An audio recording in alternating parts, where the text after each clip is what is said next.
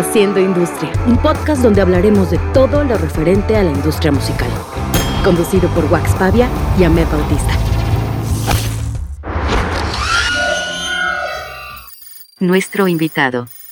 Héctor Mijangos, director de la disquera y agencia, Noise Lab, diseñador de modas, booker y promotor de festivales, host de Screen.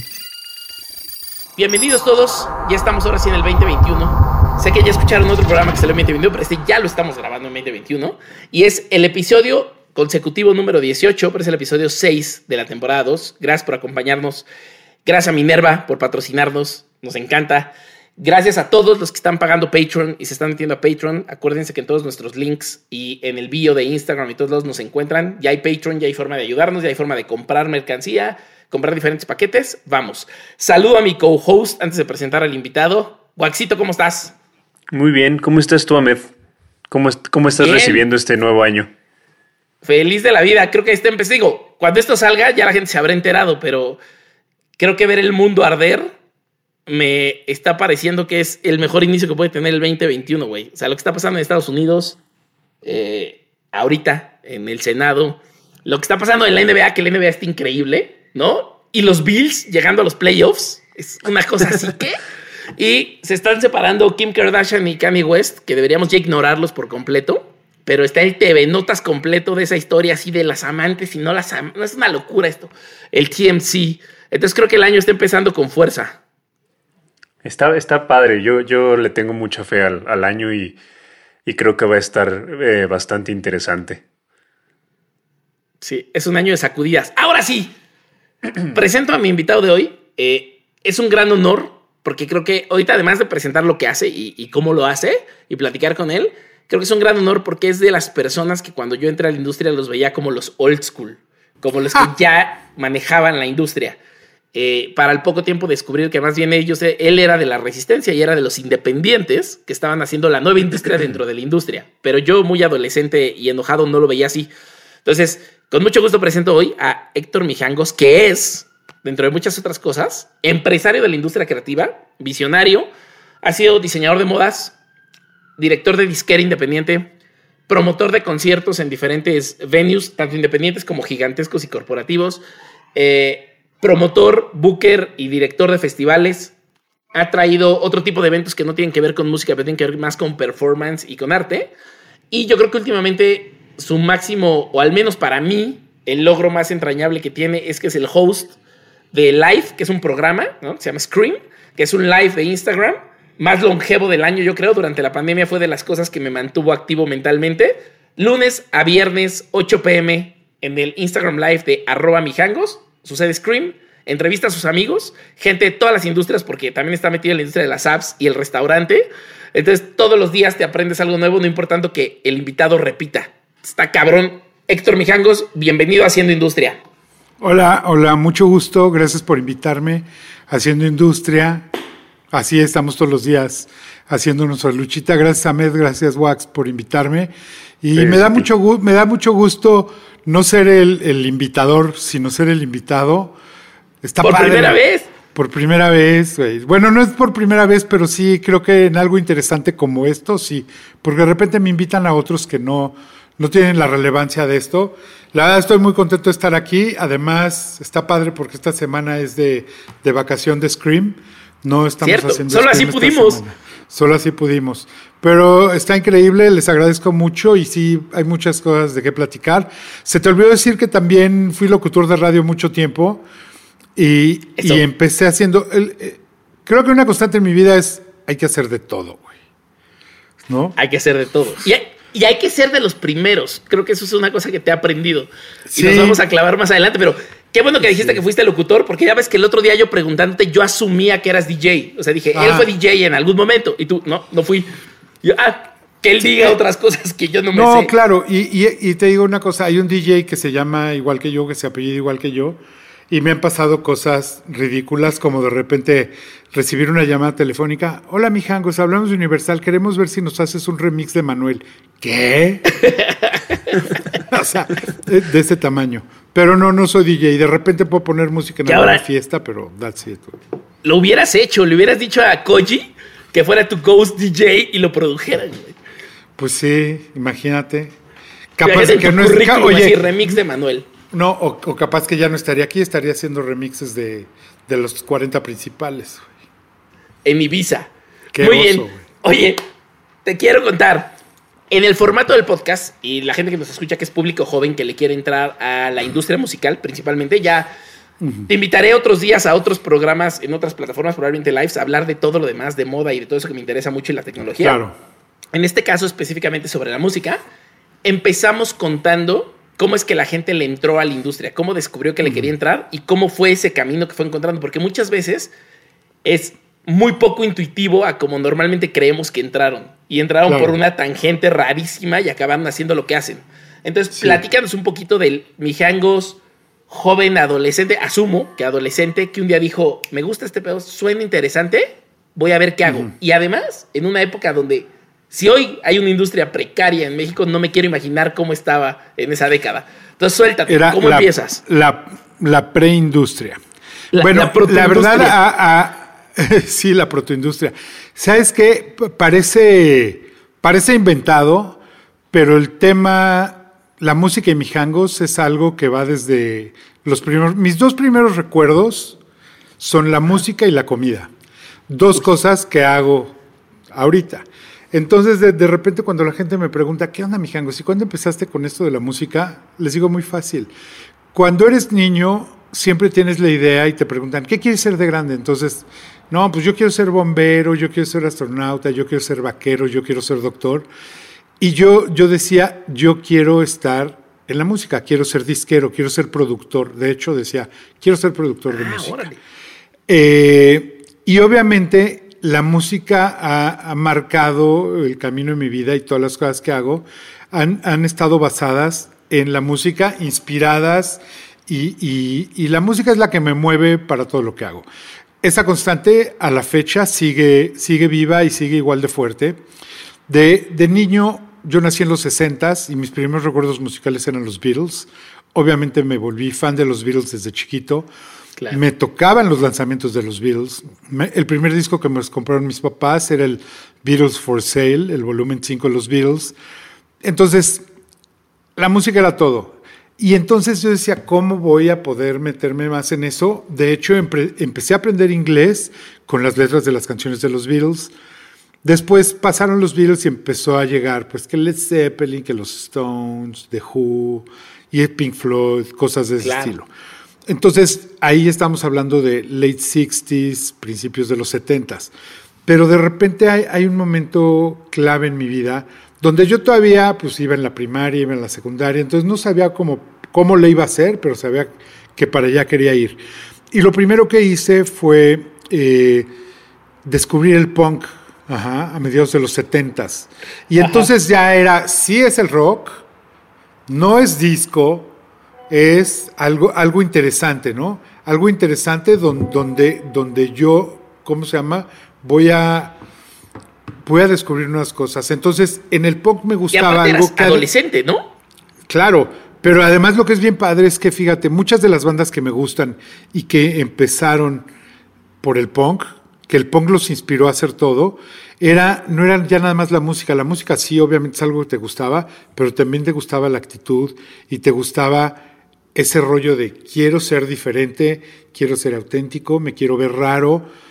Y, y eso es algo que en esas épocas, ahorita con todo el social media que hay y con toda la sobreinformación y el tiempo real en el que vivimos con los contenidos, viéndolos todo el tiempo, pues la, la verdad no se te hace tan complicado como para los setentas, que no había internet, no había conciertos en México, no había nada. O sea, poder, poder entender todo eso eh, era, era complicado. Entonces, bueno, descubro el punk y me empieza a gustar y me empiezan a gustar esas cosas. Y muy poquito después me empiezan a gustar las cosas electrónicas, pero medio punks. Ajá. Cuando, cuando los grupos descubren que pueden hacer punk no nada más con una guitarra, sino también con un sintetizador, es un momento importante para mí y, y clave porque eso es lo que me gusta Y paralelo a eso, también es ese futuro de que hace rato estábamos hablando de Blade Runner y todo esto. A mí Blade Runner, Star Wars, todo esto me marcan totalmente porque es ese futuro que nunca llegó. Sí, ese futuro que ya, ya pasó. Que creíamos que... Blade Runner era 2019. Fue hace... Exacto. Y, y, y decías, no, si va a haber coches volando, y va a haber robots y todo esto. Y es esa fascinación que tienes por un futuro que la verdad nunca llegó, porque ya pasamos el 2019, el año de Blade Runner, y no, de hecho ahí traigo mi playera de Blade Runner, vean. De hecho, de hecho, en Noise Lab, en, un, uno de los recuerdos de Noise Lab que tengo yo era el, el, la pared con los Stormtroopers, que, que cada que iba. Ah, ¿tú, ¿tú fuiste a mi oficina alguna vez? Claro que sí. Sí, claro. Eh, eh, ahorita les voy a contar acá, eso. ¿no? Era la oficina de Parque España. Sí. Y, y, es que un día estaba yo sentado en esa oficina, o sea, ya no nos salimos del timeline, pero nada más les cuento. Un Ajá. día estaba en la oficina, que está este espacio increíble, el Parque España de Enrique Norten. Era una galería originalmente y cuando me la rentan para oficina dije, enfrente del parque, un loft así de poca madre, funcionaba perfecto, pero yo tenía una pared gigante atrás y, de, y así dije, güey, no, pues es que se me muy vacía y literal me metí a internet busqué Stormtrooper, busqué la, la, foto con mayor definición y a ver, pégamela varias veces para que dé el tamaño y mandé a hacer un print de gigantesco y estaba increíble estar sentado con mis Stormtroopers atrás, güey. Se veía sea, cabrón. Y además tenías un bulldog como... increíble. Sí, güey, mi bulldog que se llamaba Curtis, que era junto con pegado, o sea, estaba conmigo todo el tiempo y estaba ahí y todo el mundo que llegaba a la oficina se lo quería montar, era, era cagadísimo. Pero bueno, esas Oye, eran las épocas. Eh. Perdón que te interrumpa. Regresando un poquito al anterior, ¿tú dónde te informabas de eso? O sea, ¿había tiendas de discos? ¿O había tienda, había, punk, ¿había no, fanzines? claro, había tienda, había tienda de discos, estaba Hip 70, estaba Yoko Quadrasonic, estaba el sonido discotec, había tiendas especializadas muy padres, pero además la forma de consumir música, que, es muy cagado, ¿eh? La gente que te vendía la música, el que te atendía, era un curador y era un curador que además conocía a su cliente y entonces llegaba y decía, oye, mija, ¿a ti te gusta Gary Newman? ¿Por qué no también experimentas con Human League o con Depeche Mode o con Soft Cell? Es, esa era una. Otra era que teníamos que estar así súper pilas viendo revistas. Entonces estábamos consumiendo todas las revistas que podíamos encontrar, ¿sí? Y además empezabas a hacer amigos, ibas al chopo, o sea, era como un ritual de los sábados al chopo a comprar cassettes de Front 242 y de este tipo de cosas. Entonces, era interesante porque era información por todos lados, pero además empiezas también a definir a tus amigos, empiezas a hacerte de amigos que les gusta lo mismo. Todo eso, ser, todo eso después lo convierto en Worldwide Tribe, que era mi marca de ropa, y por eso hago Noiselab. ¿Sí? E, ese tema de las tribus, en esa época, antes del Internet, todas las tribus eran locales, no existía la, la universalidad que, que, existe ahora por la comunicación. Entonces, yo tenía, tenía mis amigos que les gustaban, algunos eran más rockeros, otros más electrónicos, pero en sí había mucha información. Y también me, me metía mucho a ver lo que estaba haciendo Size, de cada dos y todos estos grupillos que eran yo no hacía música en ese momento, pero me encantaba la música y estaba planeando cómo le iba a hacer. Pero sí ya había todos esos brotes de música underground, no rock and rollera, sino más, más como lo que estaba pasando en Inglaterra en el tema electrónico, ¿no? Grupos. Un, un poquito más ravers, ¿no? Más. No, porque no, los el, el Pedro Raver fue hasta los 90, güey. Te estoy hablando okay. aquí en el 80, 81. Lo que había era música ele electro, tecnopop y cosas de estilo. Ya. O sea, era cuando estaban haciendo en Estados Unidos Divo, pero en Europa estaba Depeche Mode, OMD, Visage, Ultravox, Gary Newman, Human League, Cabaret Voltaire, Throbbing Gristle y todo este tipo de cosas que son todos estos punks Muy estudiados porque casi todos venían de haber estudiado arte y poesía y, letras y cosas de estilo, pero que eran punks, güey, que les gustaba ser diferentes, irreverentes y todo esto. Y, y, que, y, que, su instrumento más fácil, en lugar de aprender a tocar guitarrazos, agarraban y se compraban unos teclados y empezaban a hacer ruidos y así empezó todo este tema increíble de la electrónica. Hay un documental que yo siempre recomiendo que se llama Synth Britannia, de la BBC. Es una maravilla. Synth, Yo recuerdo synth que como sintetizador. Synth, synth Britannia. este documental me acuerdo que lo anunciaron que iba a salir y cuando lo vi, lo vi una vez, dije, no mames, y lo volví a ver, lo vi dos veces el primer día. Y cuando hablé con Ramón y con Pepe, les dije, güey, ¿ya vieron este, este documental? Me dijeron, güey, lo vimos dos veces seguidas. ¿Sí? Y creo Ramón que y Pepe Nortec. Ajá. Sí, que ya eran mis amigos y que estamos en esto. Este documental salió hace no tanto, salió hace como unos, yo creo que unos 15 años, pero está increíble, güey, porque salen todos. Que además ahorita está muy cagado, porque yo lo veo y digo, no mames, es que todos estos güeyes son mis cuates ahora. ¿sí? Claro. O sea, mis, mis héroes ya, ya son mis amigos, güey. Y les hablo, les escribo y tengo constante comunicación con ellos. O sea, eso sí, cuando era chavito nunca me imaginé que eso iba a lograrlo. Que, es, uno de los premios de trabajar en la industria y trabajar bien, ¿no? Lo, platicamos mucho Wax y yo acá que el fan que quiere ser fan y el fan que quiere estar en el backstage y tomarse la foto y chupar no tiene una carrera larga en la industria.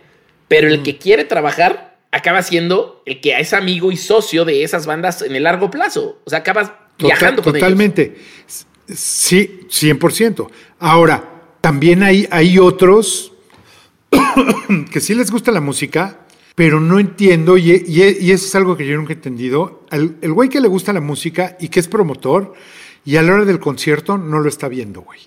Así, güey, no mames, ¿no? O sea, es el momento más chingón, o sea, ahorita te puedo decir que mis mejores momentos en la vida han sido en un concierto.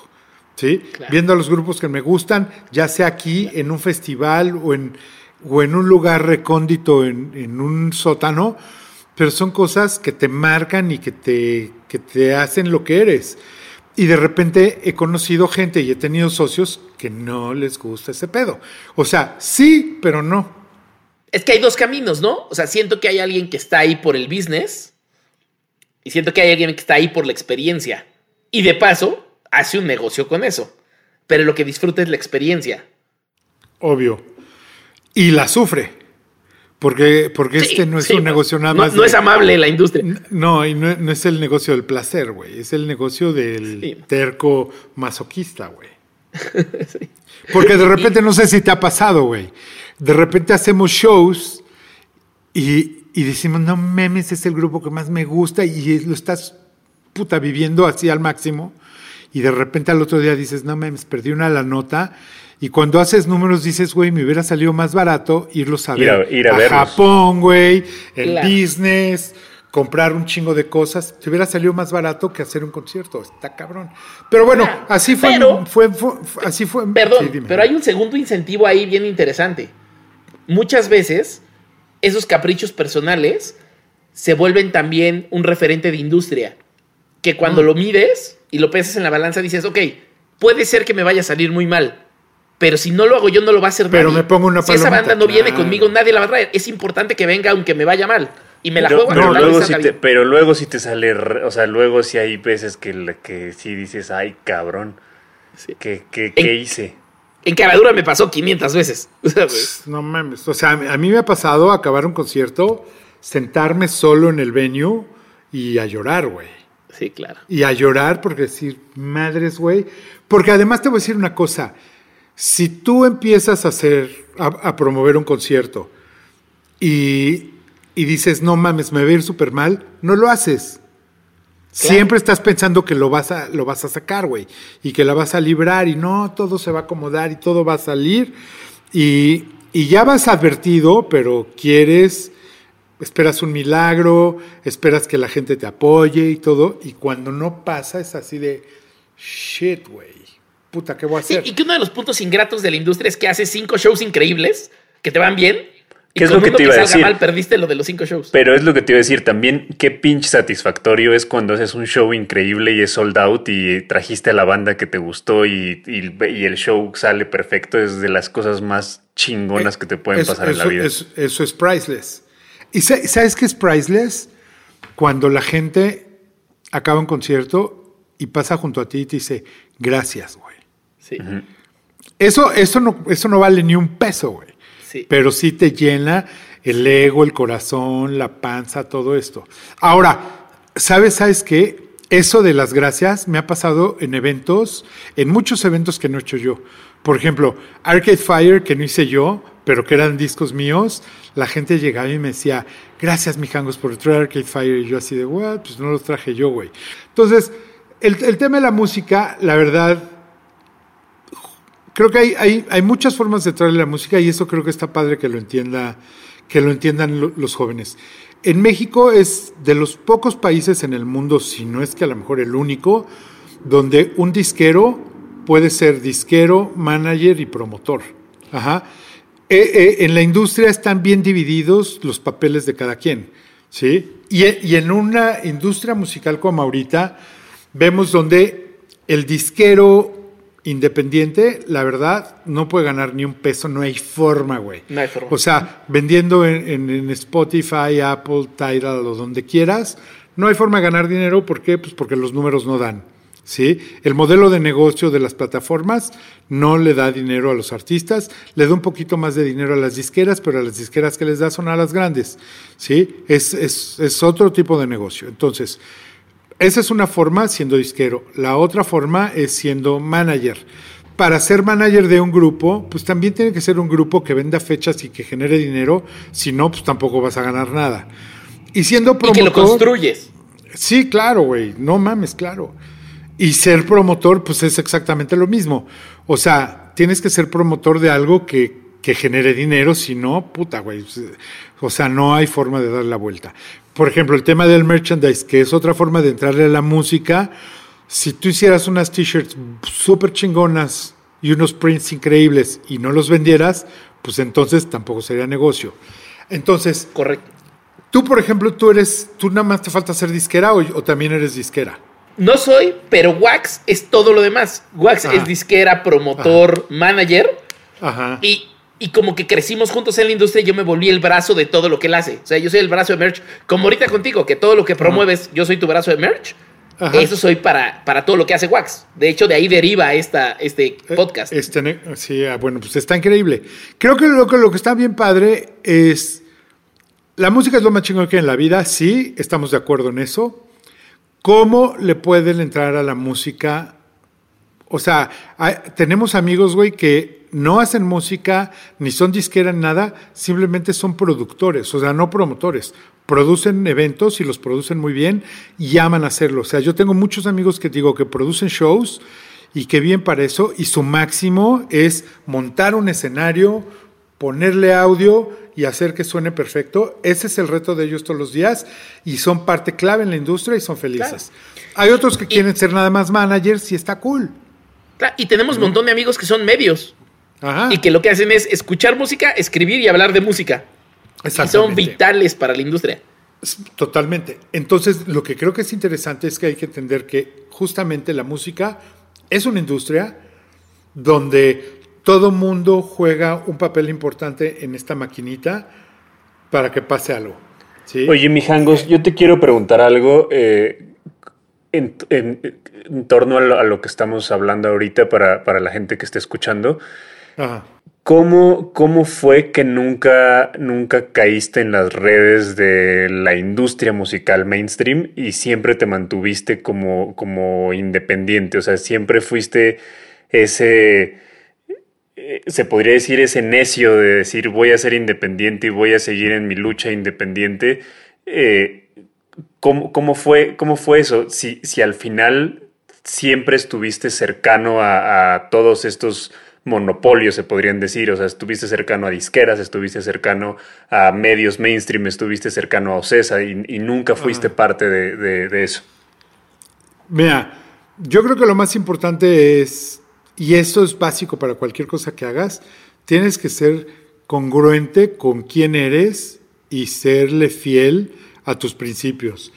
Entonces, sí en algún momento dado tuve una alianza con Universal, que eran mis distribuidores, Sí he hecho eventos asociados con, con OCESA, pero creo que lo más importante era cualquier cosa que vaya a hacer, no importa con quién haga, tiene que ser la que quiero hacer.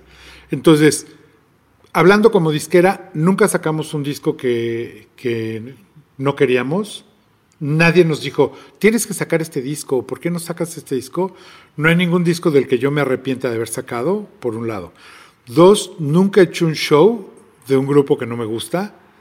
Entonces, creo que esa es una parte interesante y la que hace que seamos muy parecidos a las disqueras independientes de todo el mundo. O sea, ese es, ese es tu sello, güey. Tu sello es Tu curaduría. hacerte un único, ser tu curador y decir, sí, eso está padre y no. El principio, ya lo contaba el otro día eh, eh, con alguien, eh, cuando nosotros sacamos, cuando empecé a sacar los discos internacionales de Noise Lab, porque originalmente Noise Lab era ese escaparate de música desde el DF, y así empezamos a sacar los discos. Tanto compilaciones como discos sencillos de los Fancy Free, de los Dynamite, de SOE, de Réplica, de X. Empezamos a sacar a muchos grupos así.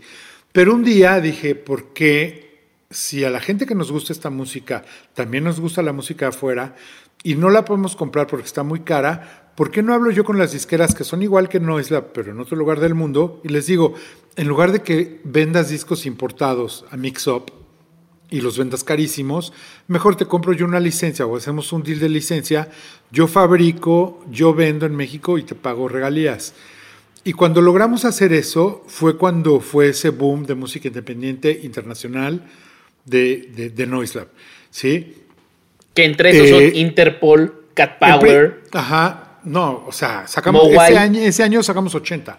Mogwai. Morrissey, los Charlatans, Equan de Bonnyman, los Arcade Kills, Fire, los Phoenix. Libertines, Arcade Fire, sacamos todos. Baby. Shambles. Sí, sí. To- tocamos un chingo de cosas, pero, por ejemplo, el primero, cuando, cuando empezó ese movimiento independiente, dije, bueno, me gustaba Interpol, pero de repente vi ahí un disco de, de Block Party que decía Vice. Ajá. Vice tenía disquera, entonces le hablé al encargado y un güey que se llama Adam Burke y les, le mandé un mail, güey, oye Adam, ¿sabes qué? Soy Noise Lab, estoy haciendo esto, pa, pa, pa. Me gustaría sacar Block Party en México. Claro que sí, güey, ahí te va, pum. O sea, me lo dio así en un mail. Ah, huevo. Luego, para, para sacar Interpol, nos tardamos como cinco o seis meses negociando con Matador hasta que nos dieron el Antix y se volvió un putazo en México. Antix se volvió un putazo. Nos volvimos rápidamente el segundo país más importante para Interpol en el mundo. Y ahí es esa magia que hay en México de que nos gusta hacer darkies, que los ochentas nunca han pasado y todo este rollo era así. Pero, pero digo, lo, lo interesante es que Interpol nos tardamos mucho, pero yo me acuerdo que cuando vimos que Morrissey iba a sacar un disco nuevo, mandamos un mail, oigan, queremos a Morrissey, y literal, en dos días ya teníamos el disco de Morrissey. O sea, Interpol seis meses, Morrissey dos. Pero, por Que ahí ejemplo, te tengo dos preguntas. Ajá. Una, no hubiera pasado, o cómo sientes tú, pero no hubiera pasado que te dieran a bandas, deja tu Block Party o Inter, o sea, cualquier banda internacional, si tú no hubieras hecho ya tu luchita con bandas nacionales y entonces tienes un catálogo de decir, yo ya me esfuerzo, yo ya tengo mi canal de distribución, Ajá. yo ya sé lo que estoy diciendo, no es un capricho que quiero de pronto editar un disco que nunca he editado ningún disco de nadie. Ah, No, o sea, obviamente ya veían el catálogo, ya veían que nosotros éramos como los indies de México, porque literal todo el mundo quería salir con nosotros. Ahora, no teníamos a Zoe todavía, que era nuestra banda famosa, que podíamos decir, Zoe vende más discos que los tuyos, güey. Claro. Porque sí hubo un momento donde Zoe podía vender los mismos discos que, bueno, vendía más discos que Interpol y que Arcade Fire y que todos estos El. EP, ¿no? El EP tiene el récord de... El EP es el EP más vendido en la historia de México, güey. Un disco que ni Zoé, ni sus managers, nadie creía que iba a jalar. O sea, al principio hay que hacer 2000, les dije no, hay que hacer 5000. No, 2000, no vaya a ser que nos quedemos con todos los demás. Les dije 5, luego hagan otros 5, no, mejor ya hagan 10. Y así íbamos de 10, 20, 30, 40, 50, 80 y vendimos 100 mil, güey. O sea, En, Un puto y en época putazo. de Napster. en, en época cuando estaba empezando. Es que Napster, o sea, aparte, a, a mí me tocó Noise Lab cuando yo iba en la prepa, tenía 16, 17 años. Y la. y el- yo me acuerdo mucho de ir a Mix-Up. O sea, yo todos los, los- los- a diario iba a los Mix-Ups a, a- Ajá. a revisar A ver qué qué había. había. Y el, y el disco de Noise Lab, o sea, el, el empaque, cómo venía con el, con el, el Cintillo. el cintillo, o sea, Los todo stickers. eso te, te daban Ajá. ganas de, de comprarlo. O sea, Exacto. al- Y, y es que- realmente es que era algo eso- muy cabrón. Es que creo que cuando te gusta la música y crees en la música, dices, güey, al güey que le gusta la música hay que darle lo más chingón, güey. O sea, literal, si buscas un disco de Noisla, por ejemplo, de Interpol o cualquiera de los que tienen Novi Strip, que ese era un rollo que yo traía, mi obsesión por Japón y cómo venían los discos japoneses. Iba a llegar ahí. Sí. Entonces, por eso dije, vamos a poner un Novi Strip donde nuestros amigos dicen, el disco del año, este grupo está cabrón, y cosas de estilo.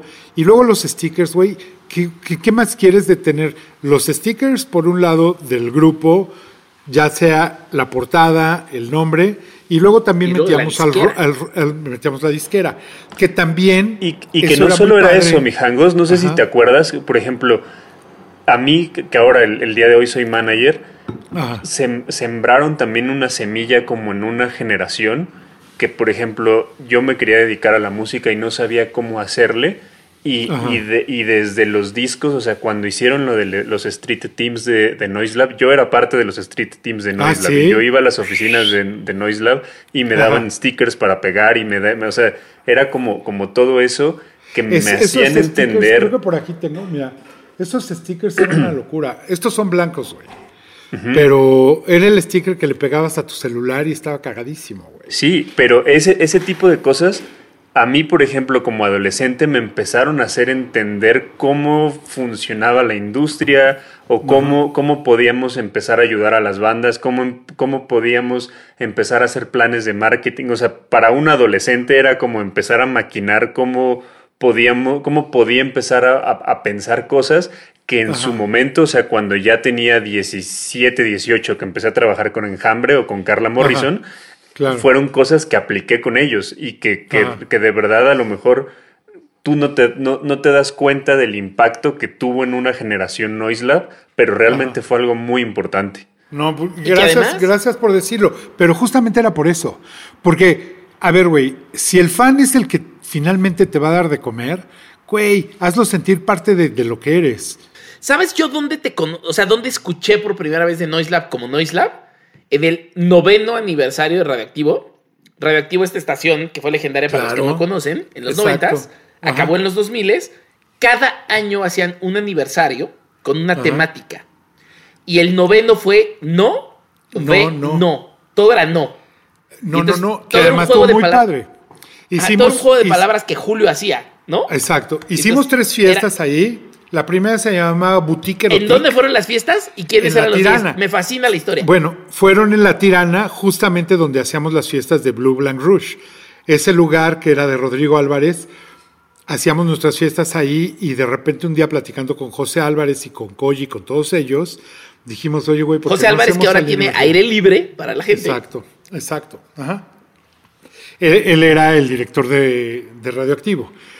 Pero entonces se les hizo muy cool hacer estas fiestas. Entonces las primeras eran de House y eran DJs de Noise Lab. Por, ej- por ejemplo, ahí te va. Más o menos en esa época también hicimos la inauguración del Museo Jumex, güey. Bueno, no el museo, sino de Jumex. En la planta de Jumex, cuando abrió la colección Jumex. Antes de que existiera el Museo Jumex, ¿no? La Sí, mucho la antes. Te estoy hablando que esto fue en el 2000. Esa fiesta es una de esas fiestas que los que fuimos se trajeron a los güeyes que diseñaban las fiestas de los Óscares, güey. Chingate esta, güey. O sea, Sí, no. no mames, era una locura de fiesta porque hicieron todo un setup con los barriles donde están los jugos y todo esto. Entrabas, había unas mesas donde te sentabas como a convivir. Eran unas mesas de cristal, eran unos areneros con víboras, alacranes y todo eso adentro. No mames, era una voladez. Y Noisla ponía la música, eran nuestros DJs tocando. Entonces, luego hicimos, bueno, nuestra trilogía, hicimos estas de, de radioactivo que eran increíbles. Por ejemplo, tocó Nortec, Norte. tocó no, Beat Noislab y. Beat. Que además, güey, están ahí cagado porque éramos no, no, no, güey. Todos empezamos con no. ¿Por qué? Quién sabe, güey. Pero era no, no, no. Y me acuerdo que trajimos a tocar a Derrick May, por ejemplo, güey, este todo súper cabrón. ¿Quién es? De ¿Quién es? Detroit. ¿Quién es? Uno de los meros jefes de jefes de- del, del tecno en Detroit. tocó de cada dos. Me acuerdo que por ahí hay unas fotos todavía de Mateo tocando con sus uniformes de Noiselab, porque traemos unos uniformes hechos de Tyvek, así blancos, con el robotcito, que de hecho te voy a regalar uno, güey. Les voy a regalar uno, porque está bien padre, güey. ¿Sabes qué es lo más cagado? ¿Sabes por qué tenemos esos? Porque nos encontramos en una caja abandonada, en una caja de Rubén Melo. Me dice, robot, me acabo de encontrar esto y tenía 30 todavía, güey. Y dijiste, ya, y los imprimiste a la verdad. Eh, no, ya estaban impresos, güey, empacados al ah. vacío, todo, güey. Una locura, güey. De poca madre. Entonces, bueno, pues hicimos esas fiestas que estuvo increíble. Pero, entonces lo primero que hicimos fue ser promotores. Después le dijimos a todos los DJs, a ver, les estamos consiguiendo chamba, le estamos dando ropa, ¿por qué no mejor ya nos volvemos sus managers y sus bookers? Entonces nos volvimos un booking de música electrónica de la Ciudad de México. Y estaba padre porque la verdad sí conocíamos a los güeyes de los antros, a los de las marcas y todo esto. Entonces, pues nuestros DJs tocaban en todo eso. Y en nuestras fiestas fue cuando empezó, no existía el término BTL, güey. Pero nosotros ah. hicimos, por ejemplo, las primeras fiestas de Cuervo, cuando lanzaron Cuervo, cuando lanzaban ciertas, ciertas marcas, nos decían, oye, güey, yo quiero entrarle a tu fiesta. Y de repente empezamos a hacer las primeras de Cuervo. Me acuerdo que decía Centenario, güey. De Cuervo Centenario. De un lado decía Noislab Rush y del otro lado decía Centenario. Hasta que un día Centenario nos dijo, oye, güey, tenemos un pedo es más pesada la marca de, de Noiselab que la, que la marca de Centenario. Entonces no tiene caso hacer una fiesta de Noiselab con Centenario. Mejor vamos a empezar nuestras fiestas de Centenario nada más. Y así empezaron a hacer unas fiestas de ellos que se volvieron clásicos, unos fiestones que hacían gigantes. Pero bueno, trabajábamos con marcas, entonces la verdad estaba muy bien. ¿Qué es lo que hace un DJ? cuando ya tiene dinero para comprar tornamesas o una computadora, bueno, pues empieza a tocar mejor como DJ, pero también empieza a producir música, güey. Entonces ahí dijimos, ahí es cuando, chavos, dennos música y vamos a sacar compilaciones. Y así empezó el tema de las compilaciones. Con nuestros era fácil? ¿Era fácil imprimir un disco? O sea, pues mira, quiero juntar esto, ahí, quiero imprimirlo. Ahí, te va, ahí, te va, porque es justamente el error de todos. ¿Esto en qué año, ¿en qué año fue? En el 2000. La, primera estupidez que haces es cuando dices, ah, pues sí, güey, dame la música, hago un máster, imprimo discos y los vendo, pues le vendo a Mixup, le vendo a todos. Entonces me acuerdo que imprimimos la, primera edición del, del, compilación 001, llegamos a, llegamos a Mixup, oigan, acabamos de hacer este disco, se los queremos vender, y nos dicen, ok, ¿cómo nos los van a entregar? pues dinos cuántos quieres, te los entregamos y tú los repartes. No, mis chavos, nosotros tenemos que ir a repartir, o sea, ustedes le tienen que repartir a Oaxaca, Aguascalientes, a Monterrey, y nosotros así de verga, güey, ¿cómo vamos a hacer eso, güey? Claro. O sea, entonces dijimos, no podemos hacer, dijimos, puta, necesitamos un distribuidor, güey, porque nosotros no vamos a contratar una logística de distribución porque no tenemos ni la lana ni el know-how. Es una logística cabrona, así de, quiero dos discos en Puebla, ¿Tienes que invertir para eso? No, pues no, obviamente no. Y entonces ahí fue cuando me acerqué a Universal y les dije, oye, güey, pues somos Noislab y estamos haciendo todo esto. ¿Por qué no agarramos y, tú nos distribuyes. Y Universal dijo, ah, pues es que nosotros ahorita queremos hacer un disco que se llama queremos hacer una, una, un sublabel que se llama Asterisco de música electrónica y está poca madre porque nosotros podemos distribuir, no, es les, se los licenciamos, o sea, les licenciamos todo esto, nos los dan, nosotros lo vendemos, todo esto. Entonces, algunas, algunas compilaciones las sacamos con ellos. Al mismo tiempo ellos habían firmado un deal con Velanova y con Moenia, creo que querían hacer unas cosas parecidas, pero nosotros éramos los que sí teníamos como muchas cosas que estaban pasando. Entonces, empezamos a trabajar con Universal, pero la verdad, un tema recurrente es que una disquera grande a la fecha, los que les interesa es el negocio, no les interesa la música, güey. Ajá. Y eso es el, es el principio del cagadero de la industria, güey. Correcto. Las decisiones se toman a partir del dinero. ¿Qué es lo que está pasando con los fondos de inversión y los streamings? Ah, no, totalmente, güey. Pues viven, viven del billete que les dan los fondos de inversión, güey. Claro. No, y un fondo de inversión, si eres un, si eres un dueño de una empresa de tecnología y dices, oigan, pero a mí me interesa el creador de contenido, te corren y Ajá. traen otro cabrón que dice, no, yo necesito que subas 20% las ventas cada año. A la verga, vámonos. Esa- esa- no, totalmente, güey. En las disqueras se vuelven expertos en Excel y en Word, eso es el pedo.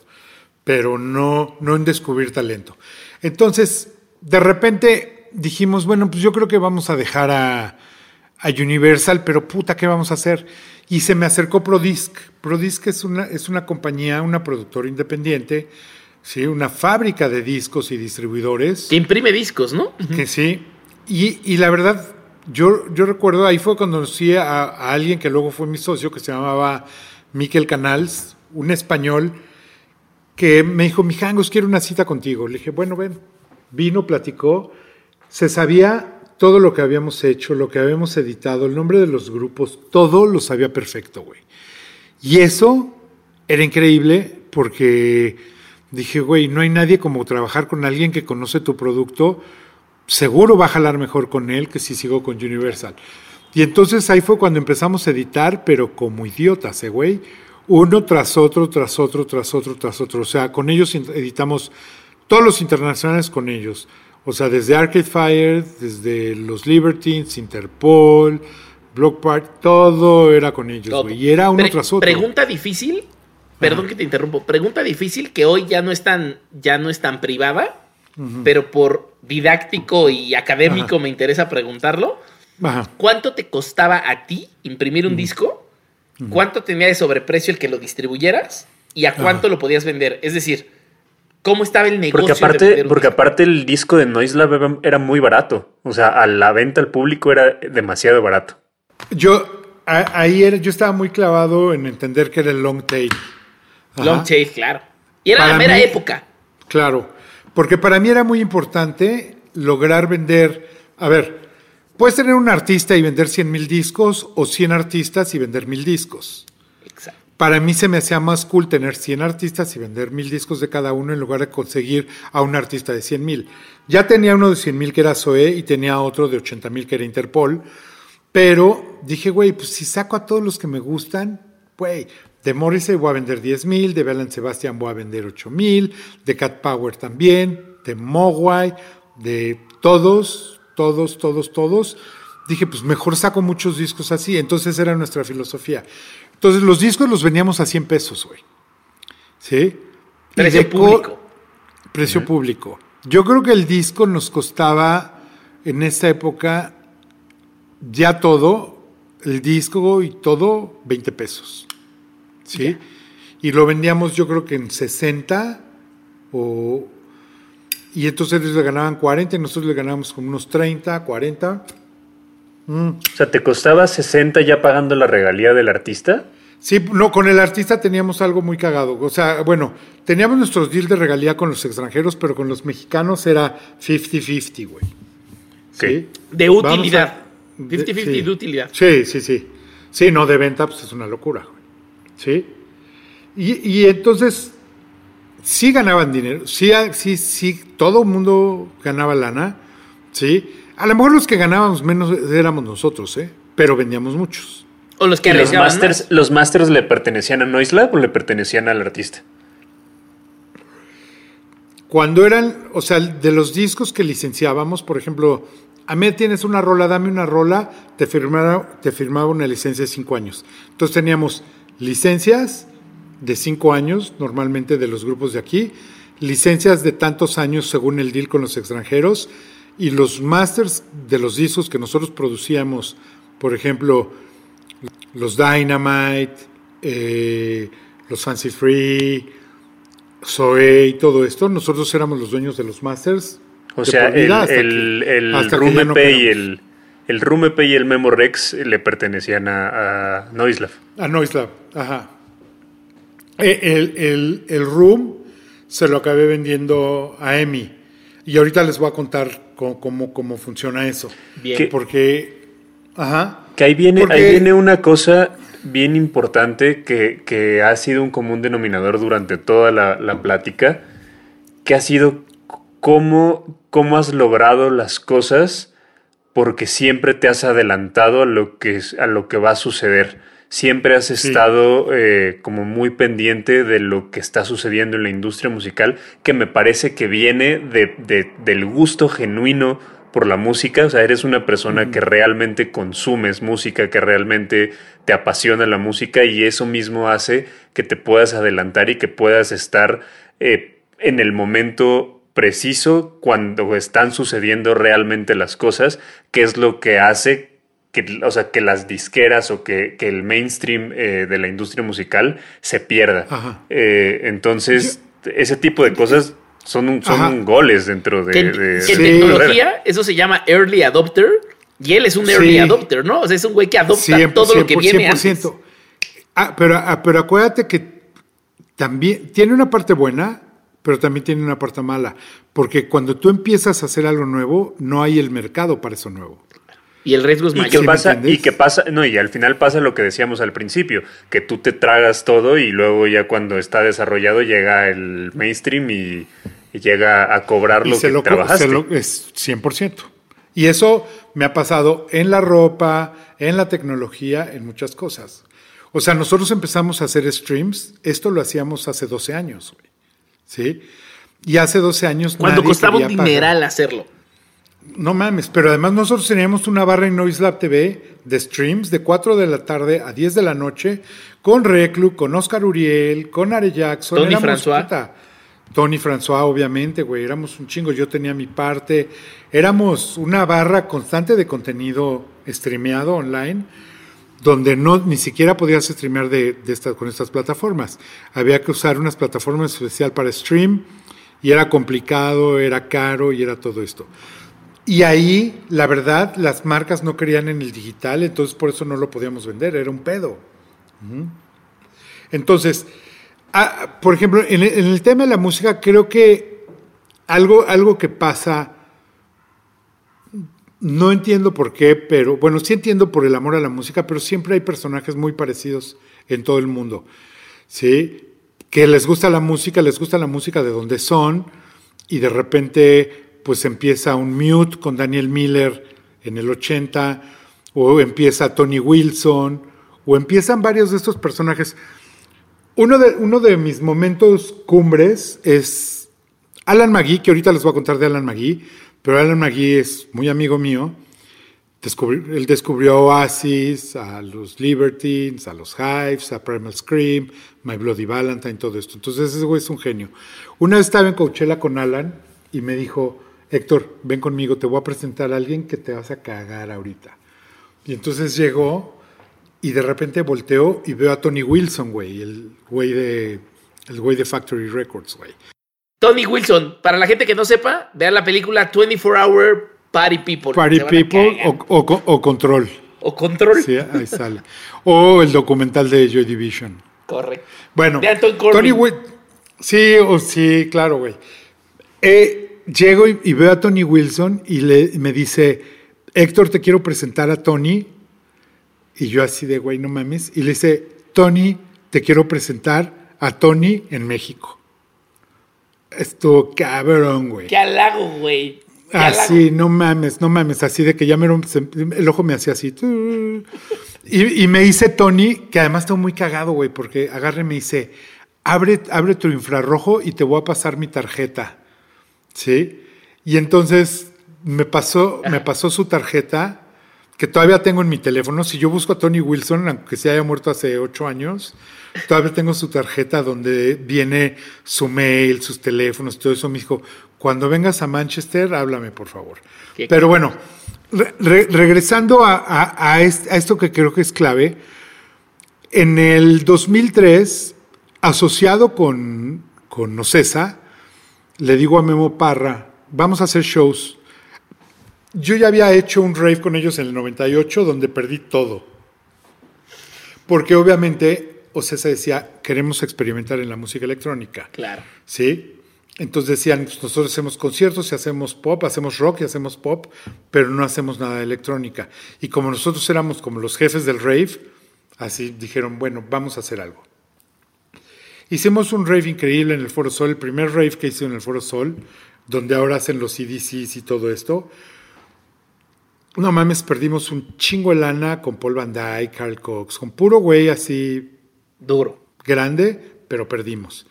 Entonces, ya a mí como que daba miedo trabajar con Ocesa, pero en el 2003 me dijo Memo Parra, oye, güey, pues vamos a ver qué hacemos. Le dije, pues órale.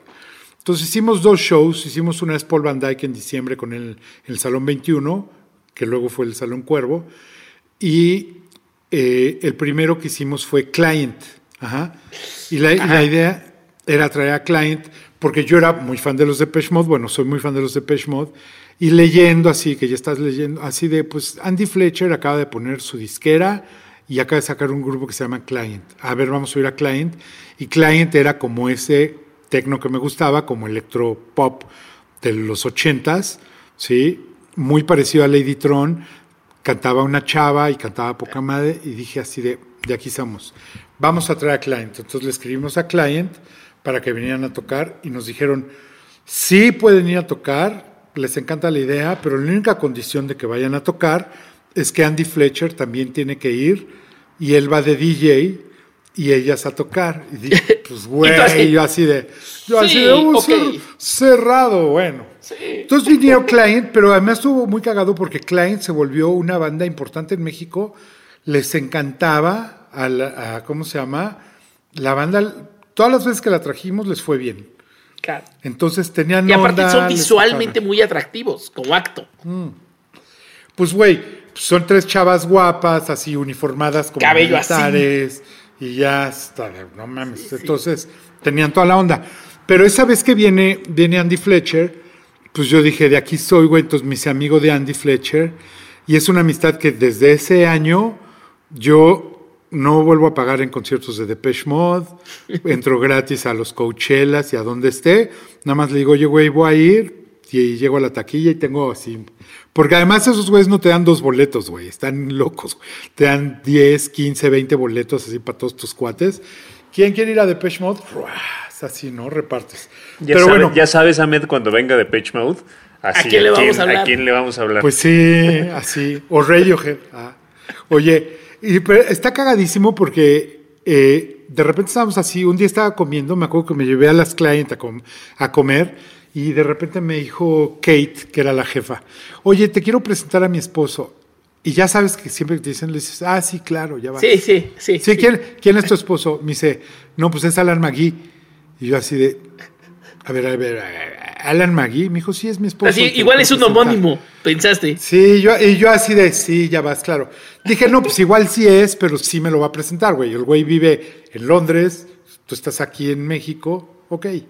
Entonces se fueron y como a los dos o tres meses, un mail de Kate, oye Héctor, vamos a ir en diciembre a pasar las fiestas en México. Vamos a ir a Careyes, pero queremos ir a cenar contigo un día antes porque llegamos a México.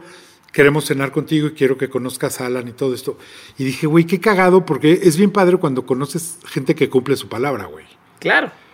Son Y cosas además- bien además importantes un- en industria, güey. Una cosa que pasa en la industria cuando haces la chamba bien es. En el Todo habla bien de que- ti. ¿Cómo? Sí, todos hablan bien de ti, güey. Todos hablan Te bien recomiendo. de ti.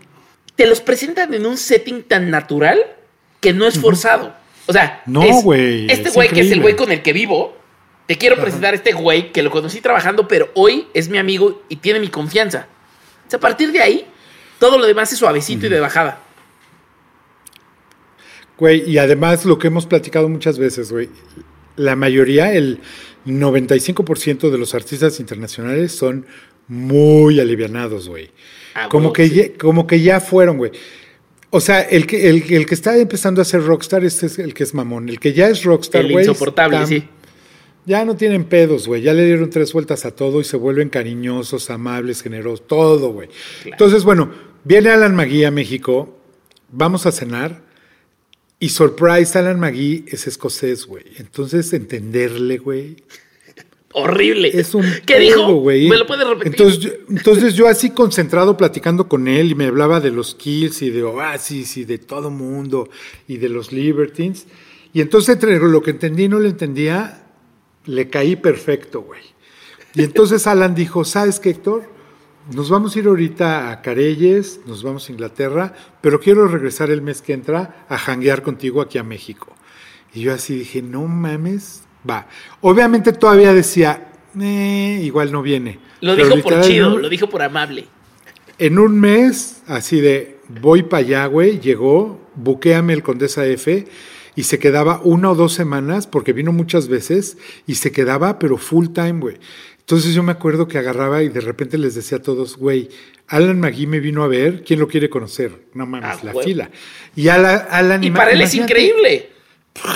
increíble, porque conocía gente nueva, gente de en un país que nunca había venido, músicos, o sea, él, él de alguna forma lo que dice es que eso lo alimentaba de una forma increíble, porque era como vol- volver a vivir el principio de ese pedo, de cuando estás descubriendo la música en un lugar donde no había nada, güey.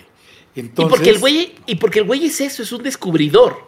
Entonces tú le estás enseñando unas escenas que él no conoce, en unos lenguajes que él no conoce, pero que ya sabe el proceso. No, claro. Y en un lugar poca madre, con gente buena onda, comiendo rico. Con buen clima. Todo, todo estaba de poca madre. Claro. Entonces Alan me empezó a recomendar a todo el mundo, güey. Y eso era padre. Entonces, por un lado, me dio a todos sus artistas. Me acuerdo que saqué a los Kills, saqué a los Libertines. Y empecé a hacer cosas así como de repente, ¿te acuerdas cuando vinieron a tocar los Hives al... al- Circo ¿cómo se Volador. Al circo, al circo volador la primera vez. Yo la neta no iba a ir y de repente teléfono y me hablan, oye güey, estos güeyes están en México, ¿no los quieres ir a ver? Y le dije, güey, la neta no tengo ni boletos. Me dijo, no memes, tú nada más llega ahí, güey, y ahorita le hablo hasta al- a Per, le hablo y ya entras, güey. Y literal, llegué y así, todos mis cuates así, backstage, y me hice cuate de los Hives, y luego ya los traje varias veces y nos Claro. hicimos cuates. Que- que Pero para la gente- ese- eh, eh. Perdón que una- un pequeño paréntesis ahí para la gente que no le tocó vivir el circo volador como el circo volador.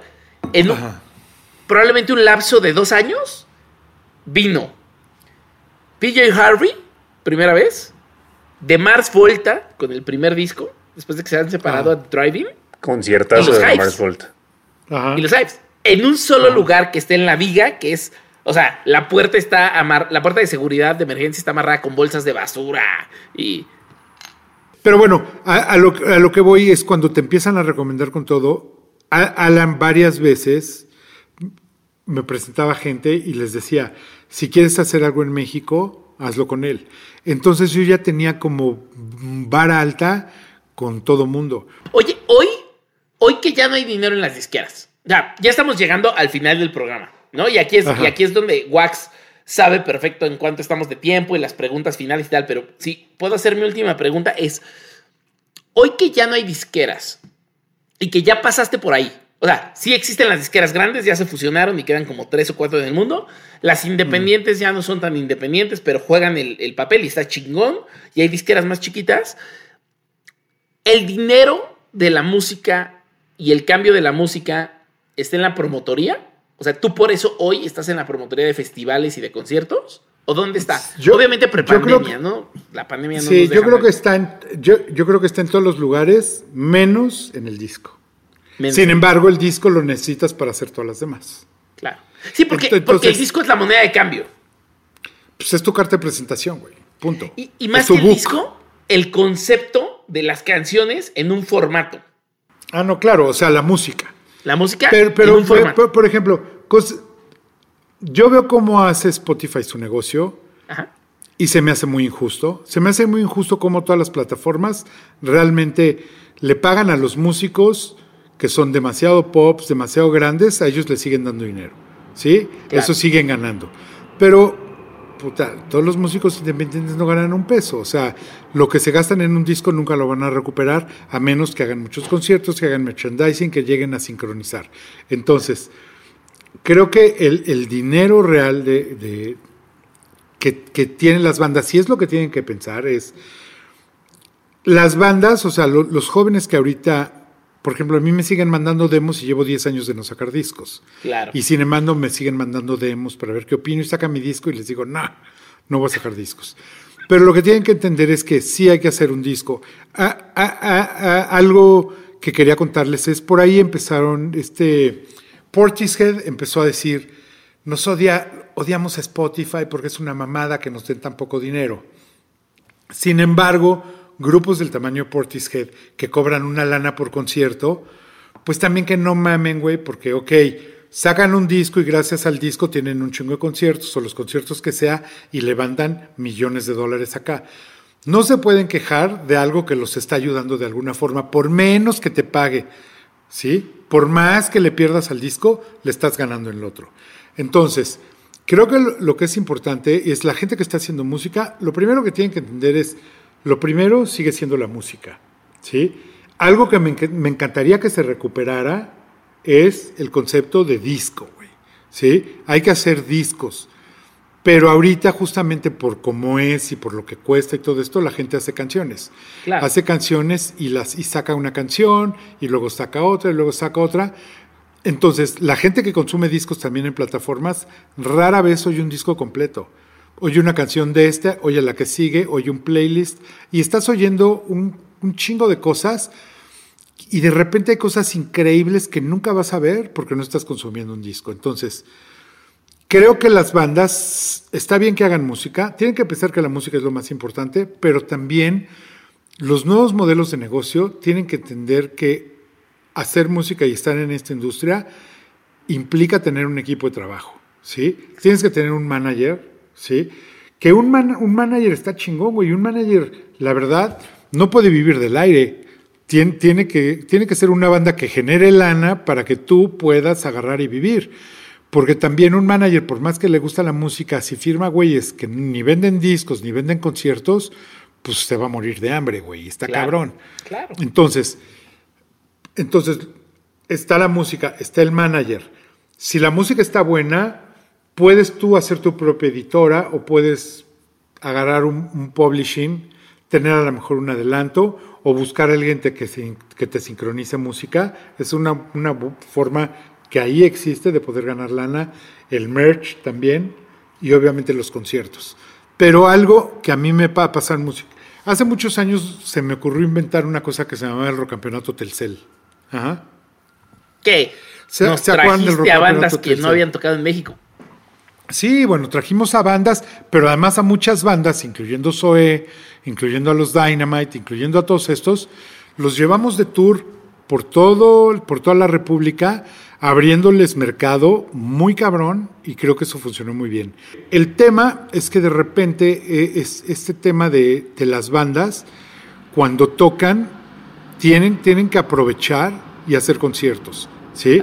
Eh, no, ya no me acuerdo por qué, te- por qué le estaba hablando del rocampeonato, pero bueno, el rocampeonato era, era esta forma, esta fórmula de hacer un concurso de bandas, donde la banda que ganaba cada año, el único regalo que se llevaba era que le firmaba un disco, le sacábamos el disco y le dábamos un tour un año después. Y en el verdad, siguiente rocampeonato-. Exacto. Y Pero la presentabas verdad bandas nuevas y bandas consolidadas. Yo tengo todavía Ajá. alguna serigrafía probablemente repetida de Wayne Coyne firmada con su sangre ¿Ah, de sí? ese rocampeonato. Guau. Palacio de los Deportes. Sí, Palacio de los Deportes. Eh. Sí, ese, ese tema se acabó, era bien bonito porque era una forma de apoyar muy cabrón a las bandas, pero también todo tiene que evolucionar. Rocampeonato creo que tenía que haber evolucionado y no se pudo y ya no pasó nada. Pero bueno, te digo, lo, lo que es muy interesante es que sí hay que hacer equipo y te digo, los managers tienen que tener bandas que se pongan la pila, que estén haciendo música, el merch, la bueno, hay un factor muy importante. Lo más importante de todo esto es que la gente consuma. Claro. Consuma música, que entiende el consuma valor del dinero. conciertos. Perdón, Sí, que entienda güey. que hay un valor contenido. en pagar el contenido. Eso es, perdón. Sí. Estamos muy acostumbrados 100%. al gratis. Pues sí, y, y es que justamente el festivalitis Sí. y todo esto, y el marquitis y el sponsorship cities, ha hecho que la gente no le guste pagar, le guste tener todo gratis, Sí. le guste así de, no, yo para qué pago boletos si es todo gratis. Ahora, también algo que pasa, que está de la chingada, es si la gente oye una canción de cada artista, cuando hubo un festival, le vale madres la música, güey. ¿Sí? Porque se sabe una rola del grupo, güey. Entonces eso hay que hacer. Ah, y lo que sí te quería hacer, los campeonatos, ya me acordé. me llegaban demos y calificábamos. Es más, la primera, el primer campeonato, cuando lanzamos la convocatoria, se nos cayó el servidor de la cantidad de, de bandas que metieron, que mandaron rolas. Y calificábamos muy cabrón, ¿eh? Porque tú mandabas tu rola, pero no le ponías ni nombre a tu grupo, le ponías un número y nosotros calificábamos si nos gusta o no nos gusta, bye, bye, bye, bye, bye. Nunca sabemos quién era. O sea, podría ser un güey famoso o tu primo o tú mismo, pero nadie sabemos quién era. Entonces no existía el de, ah, este tiene que estar bueno porque está el güey. No existió todo eso. Y teníamos a los Café Tacubas, teníamos a mucha gente ahí en el jurado oyendo, oyendo y oyendo y oyendo y oyendo. Y de repente eh, encontramos cosas bien interesantes, pero algo que estaba cabrón y algo, por ejemplo, que los managers es algo con lo que se topan todos los días. En, las bandas en México se achican en los escenarios, cabrón. Y eso es un pedo, cabrón. Porque si tú ves un concurso de bandas o ves bandas nuevas en Los Ángeles, en Nueva York, en Londres, en donde quiera, tú de repente ves unos chavitos, güey, que la guitarra está más grande que ellos y a la hora que suben y tocan dices, madres, güey, estos güeyes están rompiendo madres porque saben que el güey de al lado puede quitarles la chamba, o sea, están todo el tiempo compitiendo. Es la única forma que explicas que, en un lugar como Inglaterra, que es una isla chica, haya esa cantidad de música tan cabrona, porque si no haces algo chingón, el de al lado te va a chingar. Y por algo nunca dura tanto. Ahí todo el tiempo están saliendo bandas nuevas, ta, ta, ta, ta, ta. Y sí puedes sacar un disco bueno, pero nada te garantiza que el segundo va a estar bueno y que vas a hacer un putazo. Y hay unas bandas muy buenas que nos gustan a todos, que por ejemplo en Inglaterra no les gustan. A los horrors que nos encantan, ahí no los quieren, güey. Sí, y acá les ve increíble. No son nada, ¿sí me entiendes? Pero, pero bueno, entonces a lo que voy es que creo que algo que necesita el músico mexicano es, tiene que saber que para que la gente se la pase bien en un concierto, tienen que, que ver algo que no esté aburrido, güey decir, ah, pues está bien padre la música, pero no mames, qué chingón tocan estos güeyes y se visten bien y se mueven. Y, tú lo sientes, güey. ¿Por qué en México no ha habido un boom de bandas como, como las hay desde hace más de 20 años? Las bandas grandes en México siguen siendo las mismas, güey. O sea, pero, pero creo que también algo que es bien importante es que la gente tiene que ir a pagar.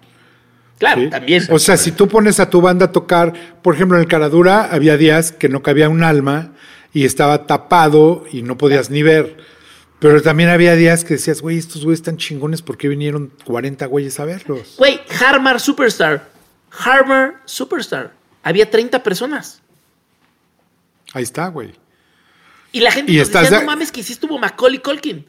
Y nosotros, Macaulay Culkin es lo menos importante. Estuvo Ray Pile, estuvo Harmer Superstar, Cold Records. Está increíble, güey. 30 personas. Así es. La gente tiene que apoyar. O sea, todo esto es de todos. O sea, el público tiene lo que se merece, güey. Y si no le echa huevos, no le puedes dar otra cosa, güey. O sea, de repente hay gente, o en los lives me dicen, oye, ¿por qué no traes a o sea, es que además se la maman, ¿no?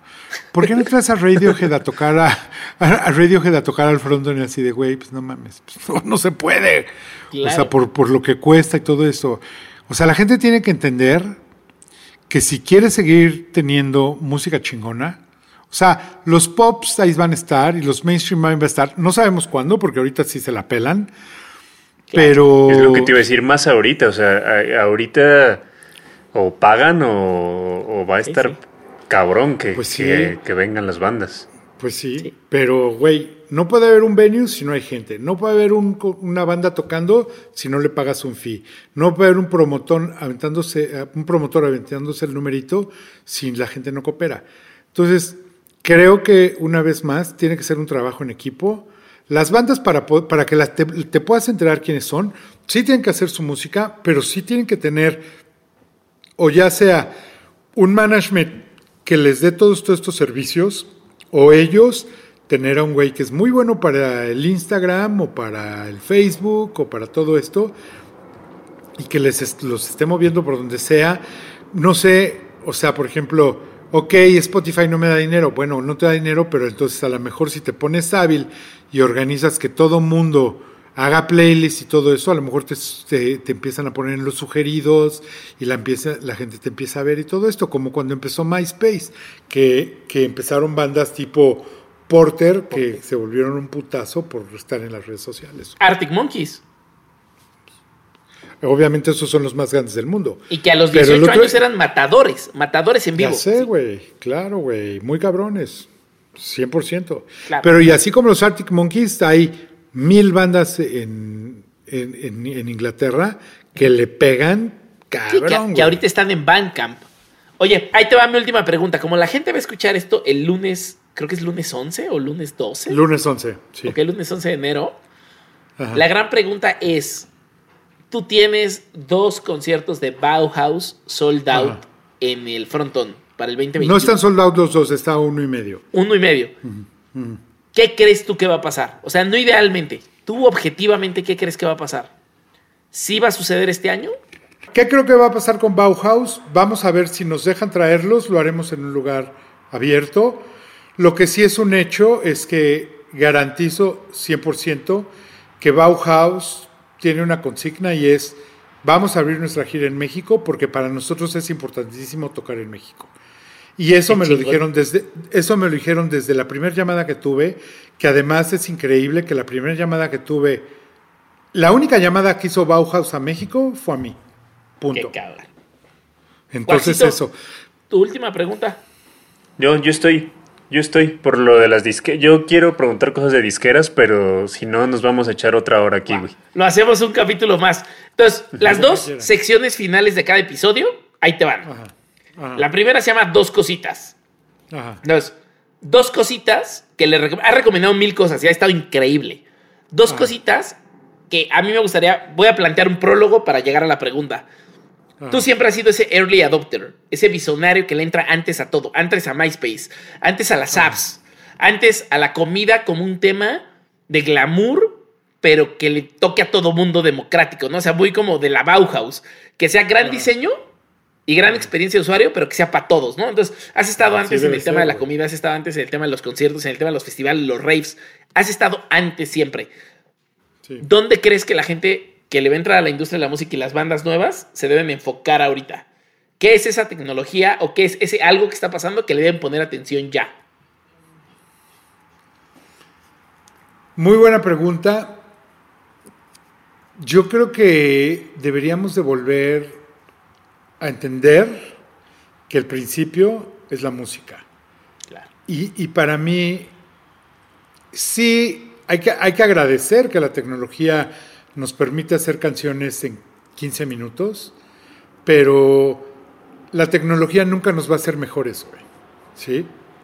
O sea, nos va a ayudar a eficientar tiempos, güey, a ser más eficientes y poder oír más versiones rápido. Pero creo que no, no sé si hay una nueva tecnología, o sea, creo que lo, lo importante es que la gente vuelva a hacer canciones literal, güey, que agarren y que graben su la la la y que estén escribiendo letras y todo esto. Porque, porque el paso que sigue es muy fácil, güey. Tú puedes ser un muy mal productor, pero si tienes buena música, un productor te va a ayudar muy fácil. Pero puedes ser muy malo para hacer música y un buen productor va a hacer que te oigas mejor, pero nunca va a ser lo mismo, güey.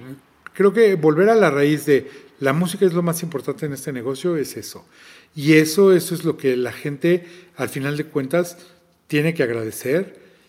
Y eso es lo que ha hecho que sigamos cantando canciones de hace 50 años y que nos pongamos chinitos cuando vamos a un concierto. Para mí eso es lo importante. Yo creo que no va ni a hacer por, hacer streams, ni meter la música en videogames, ni, ni en, en virtual reality, ni nada de eso. Creo que lo que hay que hacer es regresar a la música. Creo que por ahí tiene que ser. Hay que aprovechar, sí, todas las... O sea, es- ya puedes comprar un sintetizador para tenerlo en tu computadora mucho más fácil.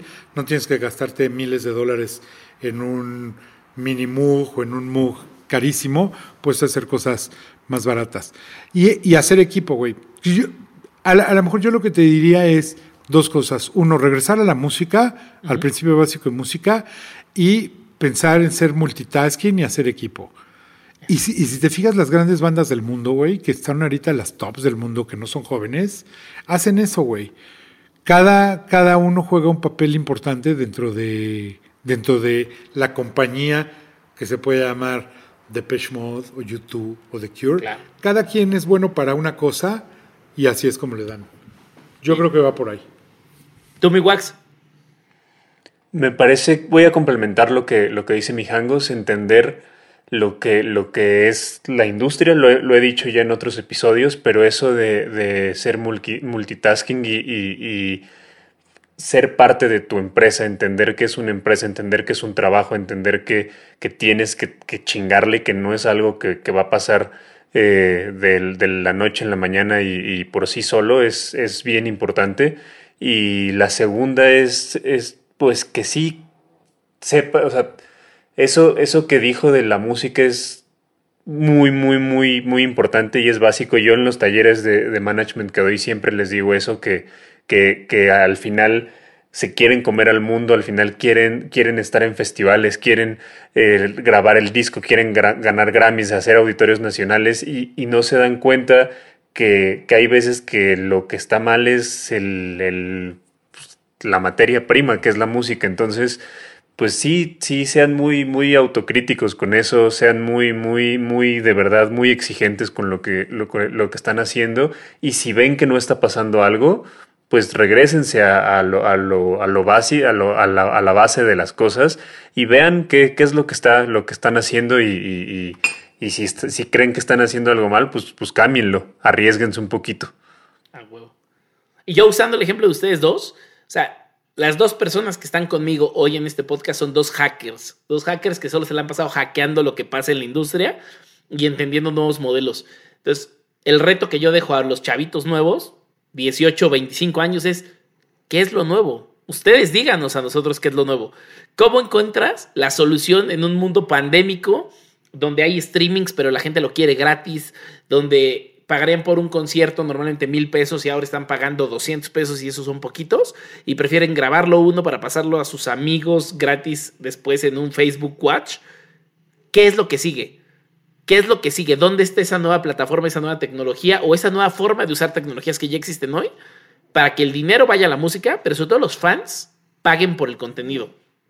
¿Qué es eso que nosotros, que ya somos viejos, no lo estamos viendo? O sea, el reto es que nos lo digan, nos lo pongan en los comments y luego hacemos un programa de eso, incluso con nuevas bandas o algo. Sí, Entonces el reto está ahí, cabrón. Y, y la mente tiene que estar súper abierta. Pensar en, en modelos híbridos donde es un poquito por aquí, un poquito por allá y todo esto.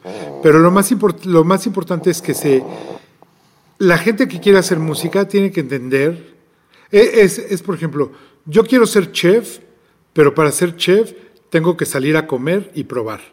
Claro. Y eso, y eso que tiene que ser la gente. Yo quiero ser músico, pues exactamente como yo quiero que la gente me venga a oír, yo tengo que ir a oír los otros. Y creo que el mundo sería muy diferente si todos jalamos para el mismo lado, güey. Claro, claro. Y si hacemos comunidad. O sea, si entendemos que el No, tema es pero eso colectivo. es lo más importante, güey. Pero también ahorita nunca, las redes sociales es, es un espejismo muy raro porque te venden el el- el estatus y te venden cosas que, que al final hacen que, que el, el chavito que quiere hacer música primero tenga, su- tengan sus redes sociales y primero piensen en el look y piensen en mil cosas antes de, de pensar realmente en tener una buena canción. Entonces, eso... La eso música es primero. Exactamente. La sección final. Y, y Dino, tienen sí, que, tienen que, que, que prueba y error. O sea, también no es como que, que en la primera canción les va a salir un, un hit. O sea, a lo mejor son un erudito y sí va a pasar, pero la mayoría de las veces no va a pasar. Y es como, como dice Mijango, es un chef. El, el primer platillo que hace no le va a quedar chingón. El primer platillo que hace le va a quedar más o menos y va a tener que ir midiéndole, ir viendo cuánta sal le pone, cuánta pimienta, cuánta cebolla, cuánto ajo y, Y va a tener que con- con- cocinar diario e ir a comer a otros lados. Exactamente, entonces chinguenle muchachos, por favor. La última sección del podcast tiene todo que ver con lo que dijiste, Mijangos, la música primero. Después de Eduardo Chavarín, inauguramos una sección que es, este podcast trata de industria musical, por lo tanto nos encanta recomendar una banda, puede ser nueva, puede ser vieja, no importa, una banda que tú creas que los que te están escuchando hoy deberían ponerle atención y escuchar. Puta, pues hay un chingo, güey, porque desgraciadamente, y me ha pasado, en Noise Lab hacía un ejercicio que era bien interesante. Traía, la, banda me ponía un demo y les decía, ¿ya oíste esto? ¿Ya oíste esto? Y no, no, no. Y a final de cuentas le- llegaban y me decían, oye, aquí está mi disco duro, ponme música. Y eso es algo cabrón, güey. Creo que hay, hay que hay que investigar mucho para atrás porque finalmente todos venimos de, de un lugar. ¿sí? Y para la música que estamos oyendo ahorita, creo que sí es importante oír como esos principios de electrónica, ese tipo de cosas. No sé, y si estamos hablando con chavitos, te podría decir así, cinco cosas que creo que deberían de oír, ¿sí? Que además no son mainstream, porque Eso. Kraftwerk, Kraftwerk que, que no es mainstream, porque creo que es básico oírlo, ¿sí? Eh, Gary Newman, que es así de mis héroes de toda la vida, creo que también vale la pena oírlo. Oiría también eh, Fat Gadget, güey. No conozco Fat Gadget, ok. Fat Gadget es la primera banda que firmó Daniel Miller en, en su disquera en Mute. Y está increíble, ya, ya se murió. De hecho, Depeche Mode le abría a Fat Gadget. Órale. Y luego, luego Fat Gadget le abría a Depeche Mode. Y justamente en esa gira se murió en la gira el cantante de Fat Gadget, güey. O sea, Fat Gadget es una maravilla. Eh, ¿Qué otro te diría que tienen que oír? Pues es que, bueno, Joy Division está como muy sonado, pero la gente creo que no los ha oído bien. O a New Order completo. Yo iría todo eso, porque es, está muy padre oír una banda como a. a como. O sea, se suicida tu cantante y en lugar de decir, bueno, pues ya no vamos a hacer nada, dicen, ah, no, cómo no, güey, y lo vuelven a hacer y lo vuelven a hacer igual de bien.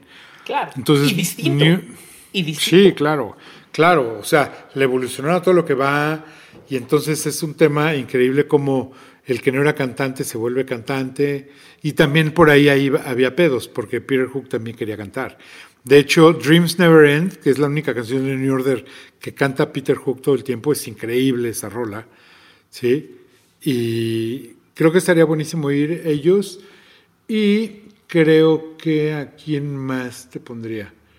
La neta, algo que creo que hay que oír porque es un sonido que, que es muy presente en muchos grupos ahorita, Cocteau Twins, completo.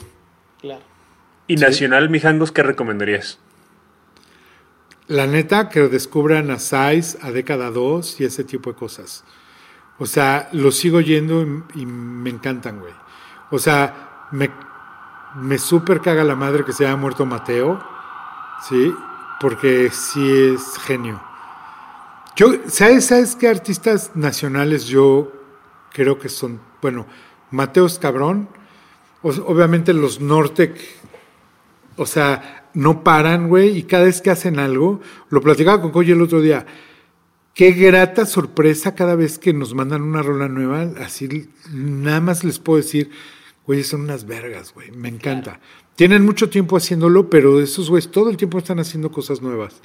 Y alguien que creo que está muy menos, o sea, on- under, eh, bueno, me- infravaluado Ajá.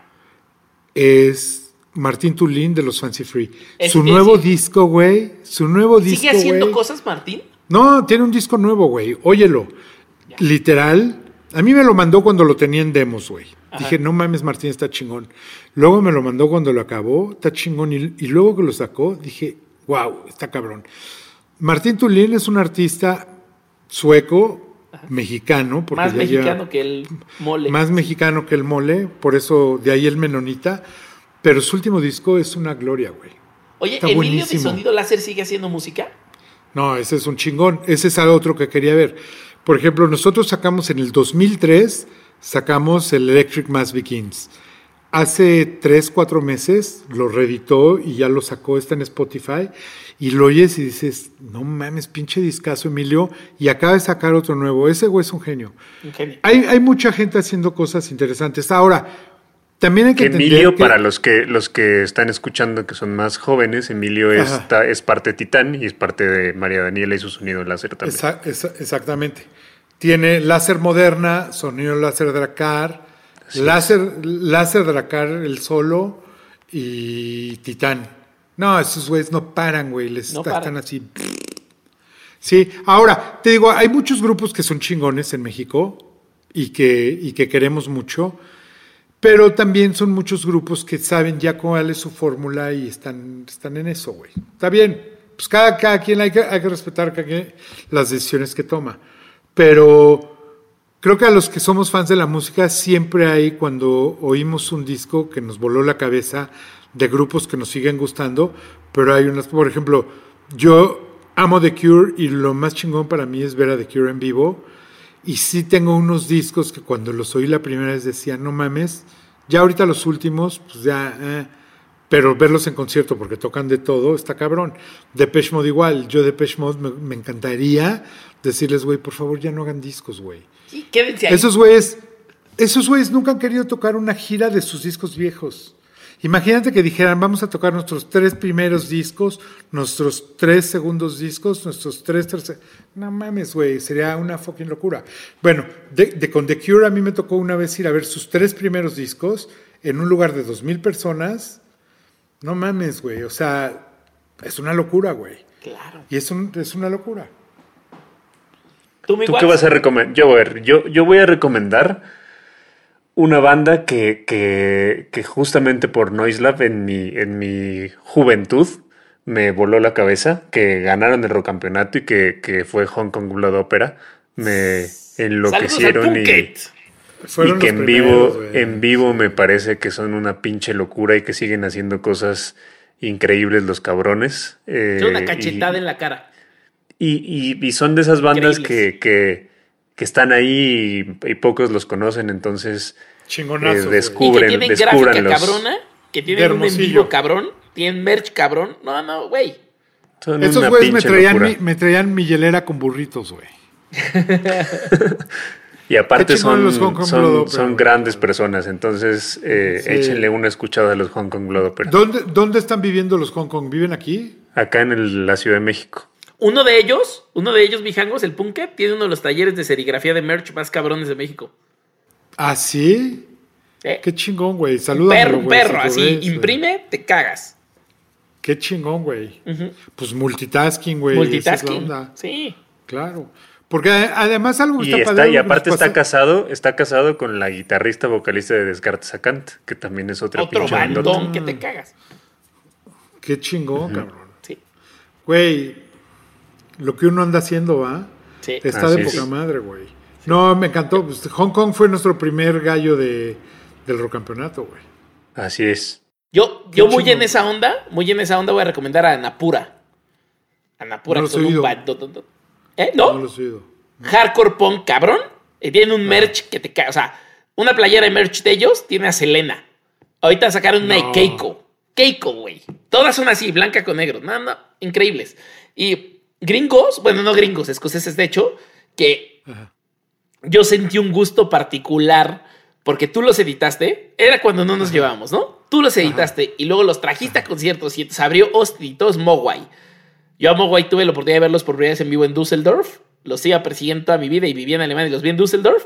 Y es de las cosas más espectaculares que he visto en mi vida. Y hoy ya tengo la oportunidad de que les hago merch y les hago serigrafías. ¿no?